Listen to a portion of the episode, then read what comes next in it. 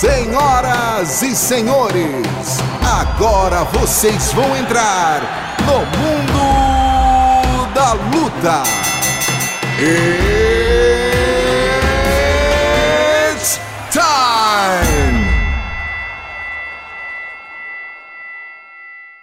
Salve, salve, ouvinte do Mundo da Luta! Está entrando no ar mais uma vez o seu podcast sobre MMA e todas as lutas e todas as porradas que a gente gosta de ver. Eu sou Adriano Albuquerque, o apresentador, subeditor do Combate.com, substituindo o meu colega Marcelo Rússio, que está aí ocupado com outras pendências aí, outros esportes no momento, o grande Pan-Americano de Lima, e estou aqui acompanhado dos meus colegas de editoria. Primeiro ele, o surfista do octógono, Marcelo Baroni. E aí, Baroni? Salve, salve, Adriano. Amigos ouvintes, mais uma vez um prazer estar aqui, né? Final de semana recheado de lutas. Aquela, aquela resenha solta, né? Hoje é dia de resenha solta. Resenha solta com ele, o recordista de audiência do Combate.com, o Super Mario, Rafael Marinho. E aí, Marinho? E aí, Adriano, Barone. Como disse o Bara, vamos pra resenha então, né? É isso aí, vamos resenhar primeiro né, sobre o UFC San Antonio que aconteceu no último sábado. E tivemos na luta principal Leon Edwards contra Rafael dos Anjos. O britânico Leon Edwards venceu Rafael dos Anjos por decisão unânime, não teve muito espaço para discussão. 50 a 45, 49 a 46, 49 a 46 foram os placares dados pelos juízes laterais.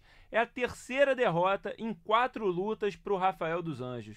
Gente, ainda dá para ele no peso meio médio? Difícil dizer que não dá mais. É, o MMA é muito dinâmico, a gente vê lutador às vezes perde duas, três, mas daqui a um ano a gente, o cenário pode ser totalmente diferente. Mas é claro que a situação do Rafael dos Anjos hoje é difícil na categoria. Três derrotas nas últimas quatro lutas, caras que ele acabou ajudando a se consolidarem no topo da divisão.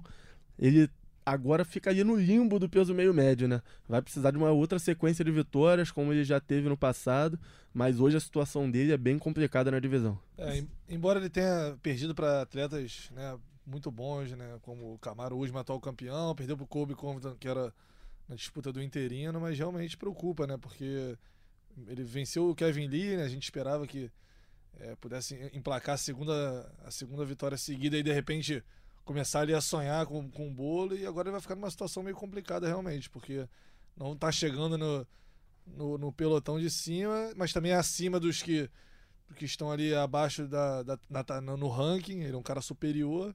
Então vamos ver o que, que, que vai reservar aí para ele.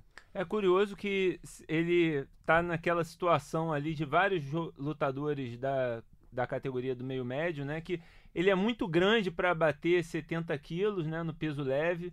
Ele tem muita dificuldade para bater aquele peso, mas ele é muito, ele acaba sendo pequeno junto dos caras dos 77 quilos, né? Para ele fa talvez faria mais sentido aquela proposta da divisão de 74 quilos né, que foi tanto falado, mas que o Dana White parece não estar tá querendo abraçar, né? É, para ele seria perfeito, com certeza. Ele é um cara que contra quase toda a divisão ele chega com desvantagem de envergadura, de altura, ele realmente não é um peso meio médio grande, era um peso leve grande, mas nessa divisão o cenário vira inverso para ele. Ele chegou aí bem em algumas lutas, apesar da desvantagem de envergadura, mas contra nesse caso da luta contra o Leon Edwards, a gente viu que foi uma desvantagem clara para ele. O Edwards usou muito bem os jabs na luta.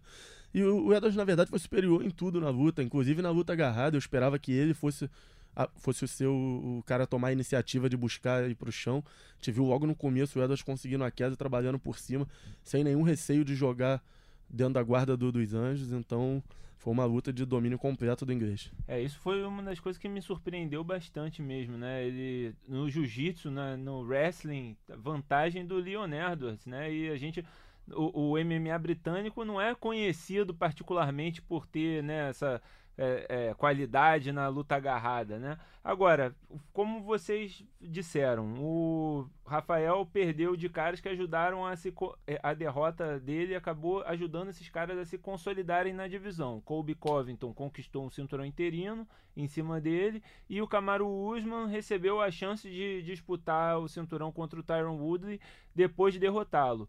Uma vitória para o Leon Edwards também deveria dar a mesma oportunidade para o britânico, Baroni? É, sem dúvida ele se colocou ali na, na condição dos melhores. É um cara que era até injusto, né? Ele estava, se não me engano, em 12 no ranking, mas é, com uma coleção de vitórias aí, enfileirando muita gente. E eu acho que depois dessa vitória dos Anjos vai ser mais um dessa lista aí que a gente está falando, que se consolidou, subiu de patamar e para mim já está ali na, naquele bolo. Mas você acha que ele deve enfrentar o Usman em seguida ou tem outra. Quem ele deve enfrentar? É, a gente agora? tem que ver, né? Tem o Mais Vidal, que, que nocauteou o Ben Askren, que talvez. Foi até, se não me engano, o nome que ele, que ele pediu depois da luta. É, faria todo sentido. O Rob Lawler tá com luta marcada é, para em breve, então eu acho que faria sentido ali. Ele e o Mais Vidal seriam os caras ali que. Do, do, estão ali na, na, na ponta de, de frente. É, eu concordo com o Baroni, acho que a luta com o Vidal é a que faz mais sentido mesmo. Ele acabou de subir oito posições no ranking, é o número 4 agora do peso meio médio. Vidal, se não me engano, é o terceiro. Eu acho que se o Colby Covington ganhar a próxima luta, ele merece ser o próximo a disputar o título. Ele é um cara que de, saiu de, de ter o caminho encurtado pelo UFC para passar a ser injustiçado pelo UFC é. muito rapidamente. Então, acho que se o Colby ganhar, ele deve ser o próximo, e aí faria sentido o Vidal enfrentar o Edwards. Se o Kobe Covington perder, aí eu não me oponho nem a mais Vidal nem a Edwards ser o próximo desafiante ao cinturão. É isso. E nesse evento também tivemos outros cinco brasileiros em ação. O placar do Brasil no evento foi 3 a 3 né? Venceu três lutas, perdeu três lutas. No card principal tivemos o Francisco Massaranduba, que perdeu para o Alexander Hernandes, lutador da casa, por decisão unânime. 30 a 27, 30 a 27, 29 a 28. Ele saiu na bronca com os juízes, o treinador dele, o André Dida, até começou uma campanha para que o UFC anulasse o resultado, disse que foi roubado na mão dura. Amigos, vocês acham que eles têm razão nessa revolta ou é um pouco de exagero também? Ah, me parece um pouco de exagero, porque de fato não acho que tenha sido um 30-27.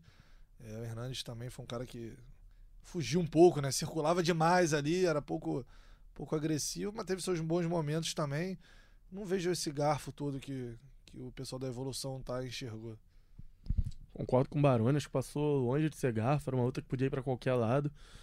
É, entendo a frustração de não ter ganho, mas acabou sendo uma luta até monótona em muitos momentos, de pouquíssima ação dos dois lados. Acho que não dá muito para reclamar desse jeito, não. A gente pode ficar insatisfeito com o resultado, mas daí pedir anulação do resultado, pedir revanche, eu acho que não faz muito sentido. Não, anulação, né, realmente é, é exagero sempre, né? Até porque você só anula um resultado se tem um golpe legal, né? Se é, ou se é comprovada uma corrupção ali, né? Que provavelmente não é o caso, né? Eles não têm, apresentaram nenhum elemento para é, comprovar uma corrupção que justificasse uma anulação de resultado. É, vendo as estatísticas da luta, foi interessante que os dois acertaram o mesmo número de golpes na luta, né? O, Ed, o Hernandes teve um volume maior porque tenta muito mais golpes e acaba errando a, a maioria desses golpes, mas os dois tiveram pontuados 25 golpes significantes dos dois lados.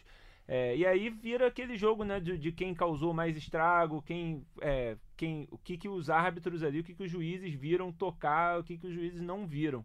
Né? Eu, particularmente, achei que ele venceu também, mas como vocês disseram, é, pode ir para os dois lados, difícil de pontuar. Acho que houve algum exagero, houve um pequeno exagero na revolta do André Dida.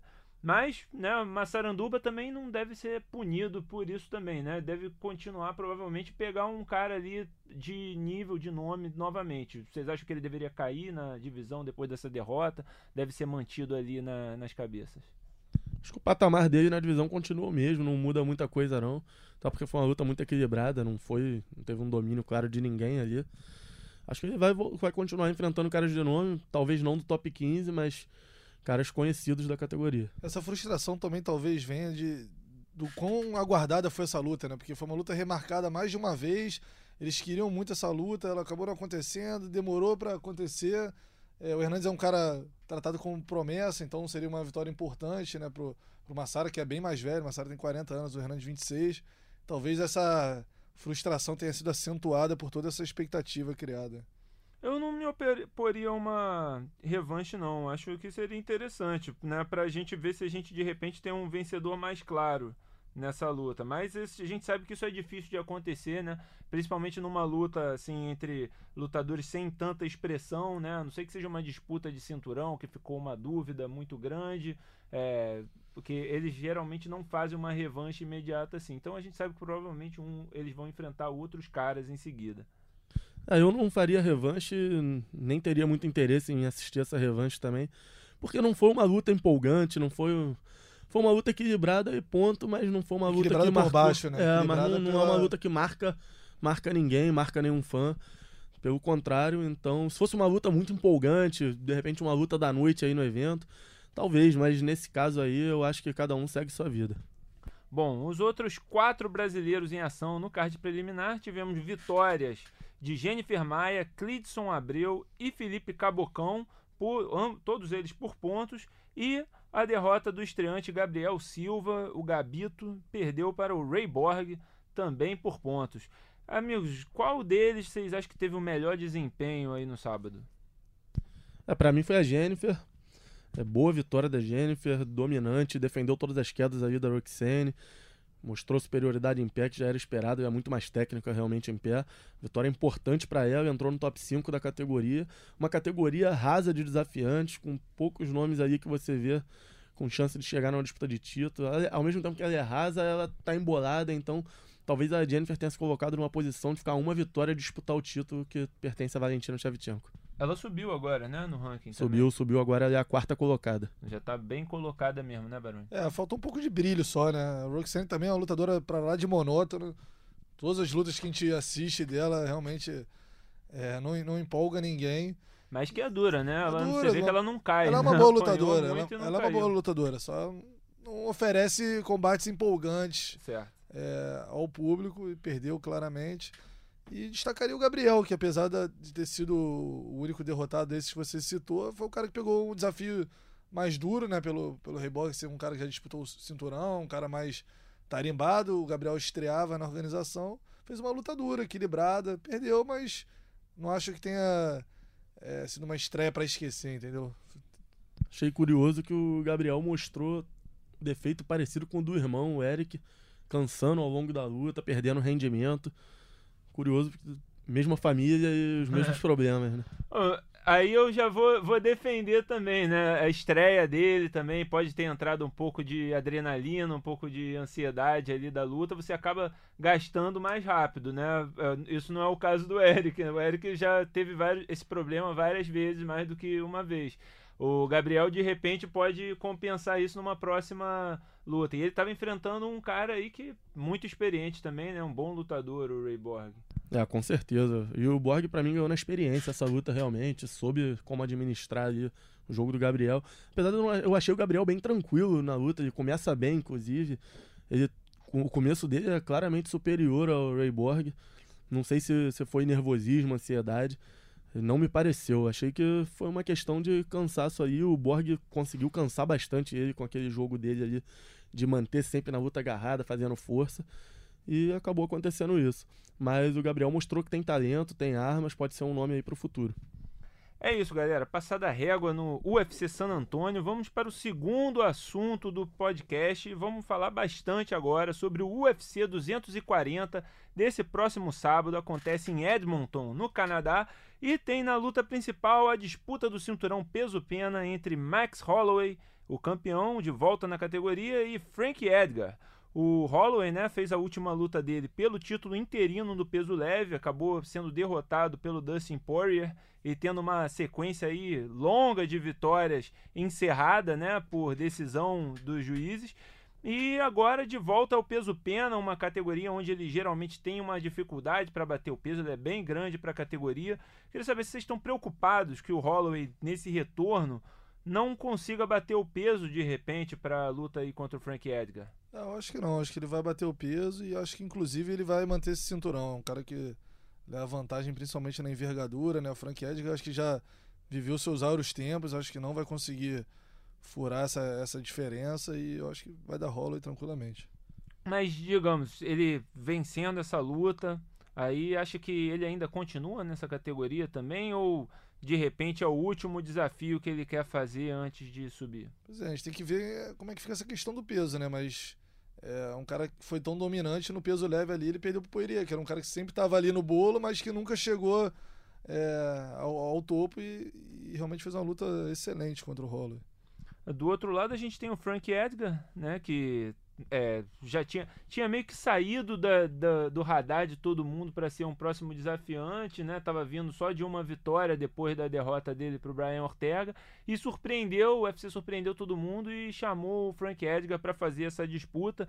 Essa luta com o Holloway já foi marcada outras duas vezes e não aconteceu uma vez por lesão do Holloway, outra por lesão do Edgar. Agora, o Edgar já com seus 37 anos, 38 anos quase, né? É, seria a última chance do Frank Edgar para disputar o cinturão, Marinho? Provavelmente sim, já teve muitas chances, já rodou bastante. Acho que essa é a última chance dele. Acho que ele tem um jogo que pode até dificultar se ele conseguir encurtar e botar para baixo. Ele tem o wrestling de alto nível. O Holloway é um cara que normalmente mantém suas lutas em pé. Até acho que o Bara tá certo no sentido de que ele, a vantagem na envergadura dele é a capacidade de controlar a distância são, uma, são vantagens muito grandes para ele. Mas o Edgar vai para a última chance dele. Então, acho que pode, isso pode tornar a luta até perigosa para o Holloway. E quem tá na torcida é José Aldo Júnior, né? Renovou com o UFC e vai torcer desde criança pro Frank Edgar, que é um cara que ele já venceu mais de uma duas vez. vezes. E o Holloway ele perdeu duas vezes, né? Então isso Seria prejudicial para ele, né? Tá torcendo bastante pro Edgar, com certeza. É, com certeza recoloca ele ali na, na, na no bolo, né? De potenciais é, desafiantes ao cinturão. Seria uma luta, assim, que seria bem vendida para ele, né? O cara tá dando uma revanche agora pro campeão. É, quais as chances do Edgar nessa luta? Que, que, quais os caminhos pro Edgar, de repente, conseguir surpreender e vencer o Holloway? Cara, acho que o caminho é esse que eu falei, é no máximo simular uma trocação por pouco tempo para tentar encurtar só e botar para baixo. Acho que o jogo do Edgar vai ter que ser esse, voltar para a raiz dele, do wrestling, tentar tirar o Holloway da zona de conforto. O Holloway é um cara que joga muito bem da média para longa distância, que tem muita variedade de golpes, é um cara imprevisível. Muitas vezes a gente vê na luta contra o Ortega que ele dá um show de trocação realmente, muito técnico. Então, pro Edgar, o caminho que eu vejo é esse: tentar colocar para baixo a todo custo. É, de acordo. O caminho que resta para ele é esse, porque na trocação ali eu acho que ele não vai conseguir é, arrumar nada justamente pelo, pelo tamanho ali do, do Holloway. E o preparo físico do Edgar também é uma coisa que tem que se destacar, né? Sempre foi um cara muito acelerado, que lutou com muita intensidade e sempre incansável, né? Agora, o curioso que eu estava vendo as estatísticas dos dois e o Holloway é, ele tem um volume de golpes maior do que o do Edgar, né? Ou seja, o Edgar é conhecido por ser um cara que dita o ritmo, que acelera, mas o Holloway tem um, um ritmo ainda maior e uma defesa de quedas incrível também, muito difícil de colocar para baixo. Então, realmente acho que tá, tá russo aí pro, pro Frank Edgar levar esse cinturão. Vamos ver o que, que o pessoal lá do, do Cachorrão, do Mark Henry, consegue de repente né, bolar para para surpreender o mundo. Também temos o grande destaque aí para o público brasileiro, o retorno da Chris Cyborg. Ela retorna após sua primeira derrota em 13 anos, depois daquela luta incrível contra Amanda Nunes, e vai enfrentar Felicia Spencer, a campeã do Invicta FC no peso pena. O histórico de lutadores dominantes como a Cyborg após sua primeira derrota não é dos melhores, né? A gente já viu o Anderson Silva depois que perdeu, nunca mais foi o mesmo. Mesma coisa a gente pode dizer do Renan Barão, Fedor Emelianenko também, depois de que perdeu para o Fabrício Verdun, perdeu outras três lutas em seguida. Então, gente, será que o que, a gente pode esperar da Cyborg? Será que ela entra nesse bolo assim de lutadores que tiveram performances né, decepcionantes depois da primeira derrota ou ela tem algo ali diferente que, que vai salvá-la desse, desse destino aí? É, eu não acho que a Cyborg vai entrar em decadência absoluta assim, não. Acho que ela consegue se manter, até pelo nível de competição que ela vai ter pela frente nessa categoria, seja no UFC ou em outro evento. São poucas meninas da categoria, o nível realmente é abaixo dela. A, derrota leva para Amanda Nunes, que é uma lutadora fora de série, mas não é o normal, não é o padrão da, da categoria. Então acho que ela consegue se manter no topo, ao contrário dos outros que enfrentaram adversários, continuaram tendo adversários duros pela frente. Talvez exceto o Renan Barão, que acabou tendo algumas lutas contra adversários que hum, antes dele perder o título, ele provavelmente atropelaria. E mesmo assim ele não conseguiu. Mas os outros tiveram lutas duras no, no caminho e a oscilação acaba sendo mais normal. Você acha, Barão? Não, vamos ver se a Cyborg vai. Eu, acho, eu também acho que ela não vai se tornar uma atleta mais cautelosa. Não, não ne- nessa luta, entendeu? Talvez contra a Amanda num, numa revanche ela entre de uma outra forma. É, sabe que agora ela. Sabe do poder de nocaute da Amanda, então ela talvez respeitar, respeitasse mais. Nessa luta acho que não. E essa questão que dita mesmo essa, esse cenário de perder ou não depois é, de, de, de uma, longa, uma longa invencibilidade é a quantidade de concorrentes que ela tem. Ela não tem tantas adversárias assim à altura, tão boas quanto para ela se preocupar. Então acho que ela é a mesma ciborgue, ela vai enfileirar essa galera e quem vai parar ela, se parar, é a Amanda Nunes. Agora, é, essa é a última luta do- da Cyborg no contrato dela com o UFC, né? Isso também é outra história assim muito importante dessa luta.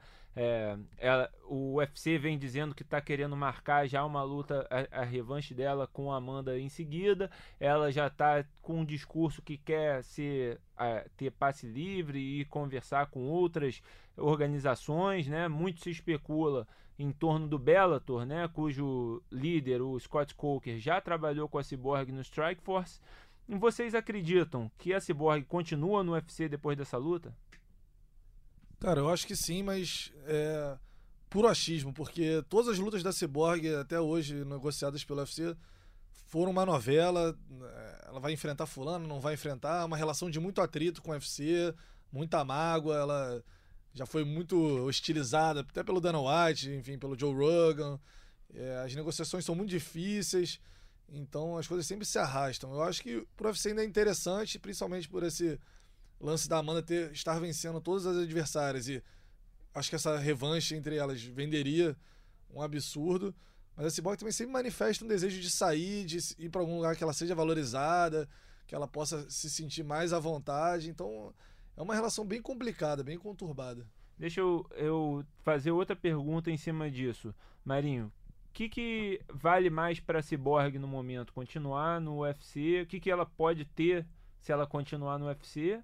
Ou de repente ir para um Bellator, ir para outros lugares e ter mais lutas de repente? Eu acho que tem a questão da divisão. O UFC até hoje não trabalhou para montar uma divisão para ela, ao, ao redor dela. Em nenhum momento foi isso. Agora chegou, chegou a amiga Anderson, chegou a Felicia Spencer, mas pouca coisa, não, tem, não existe nenhum. Ela já tá há alguns anos aí no UFC e não, não existe um ranking do peso pena feminino. Então acho que o Bellator, apesar de não ter uma divisão grande, tem mais gente para lutar com ela. E eu acho que a questão financeira vai pesar também. Eu acho que o Bellator vai jogar pesado. E vamos ver até onde o UFC está disposto, o tá disposto a ir para manter a Cyborg no elenco. Agora, vamos inverter um pouco. Se a Cyborg, né, por um acaso, acaba perdendo essa luta, Felícia Spencer surpreende o mundo e vence a Cyborg. O UFC renova com ela e a Felícia, né, vai disputar o cinturão do peso pena com a Amanda? Será que a Amanda tem interesse em enfrentar uma Felícia Spencer depois de vencer a Cyborg? É, minha, eu não sei se a Amanda teria interesse em enfrentar a Felice Spencer. Porque as lutas que fariam mais sentido para Amanda passam a ser do peso galo. Passa a ser uma revanche com a Germaine, de repente. A Felícia é uma luta que renderia pouco para Amanda. Então, realmente, eu não sei o que, que a Amanda pensaria sobre isso. Agora, com relação a Cyborg e a interesse dela, acho que o interesse continuaria existindo, mas eu acho que o valor diminuiria. E acho que a Cyborg é, seria muito feliz em receber essa chance contra a Amanda, porque a gente vê muito lutador que, quando ganha de uma forma contundente, é, ele faz de tudo para não enfrentar novamente o adversário. A gente viu muito isso com o Vitor e com o Anderson, né? E não há nada que a, que a Amanda faça contra a Cyborg que seja maior do que o que ela fez no nocaute daquele jeito. Depois de uma atleta pô, mais de 10 anos invicto. A Amanda, ela pode repetir o nocaute, mas nada vai ser tão impactante quanto o que ela fez. Então, assim, pra Cyborg acho que seria a oportunidade de devolver isso na mesma moeda e tirar um pouco essa diferença, porque tá todo mundo, né, a opinião é, da, da imprensa, tanto aqui quanto na, nos Estados Unidos, é de que a Amanda é a maior de todos os tempos. E a Cyborg devolvendo, nocauteando a Amanda, eu acho que ela já começa a entrar na discussão novamente. Verdade, gente. Então a gente vai ter as respostas para essas perguntas a partir desse sábado no UFC 240. Você vê ao vivo e com exclusividade no combate no combate play a partir das 6h45 nesse sábado. Também no, no combate.com teremos as duas primeiras lutas ao vivo, começando né, pela luta do peso pesado Giacomo Lemos, brasileiro, vai estar fazendo sua estreia no UFC. Então não perca nesse sábado, partir das 6h45, esse grande evento, UFC 240. Então, gente, esse, hoje é um programa mais enxuto, sem um terceiro assunto. Vamos para os destaques da semana logo. Vamos debater aqui qual é o nocaute da semana, né? Porque no UFC 240 tivemos dois nocautaços aí. Quase não tivemos, né? Nocaute, um evento Foi que dureza, vai, muito, que muito. Quase tudo por, por decisão, né? Pior evento do ano. igualou recorde de decisões, né? Na história do UFC. 10 decisões, 10 lutas decididas pelos juízes. Sendo as nove primeiras em sequência. Incrível isso, incrível.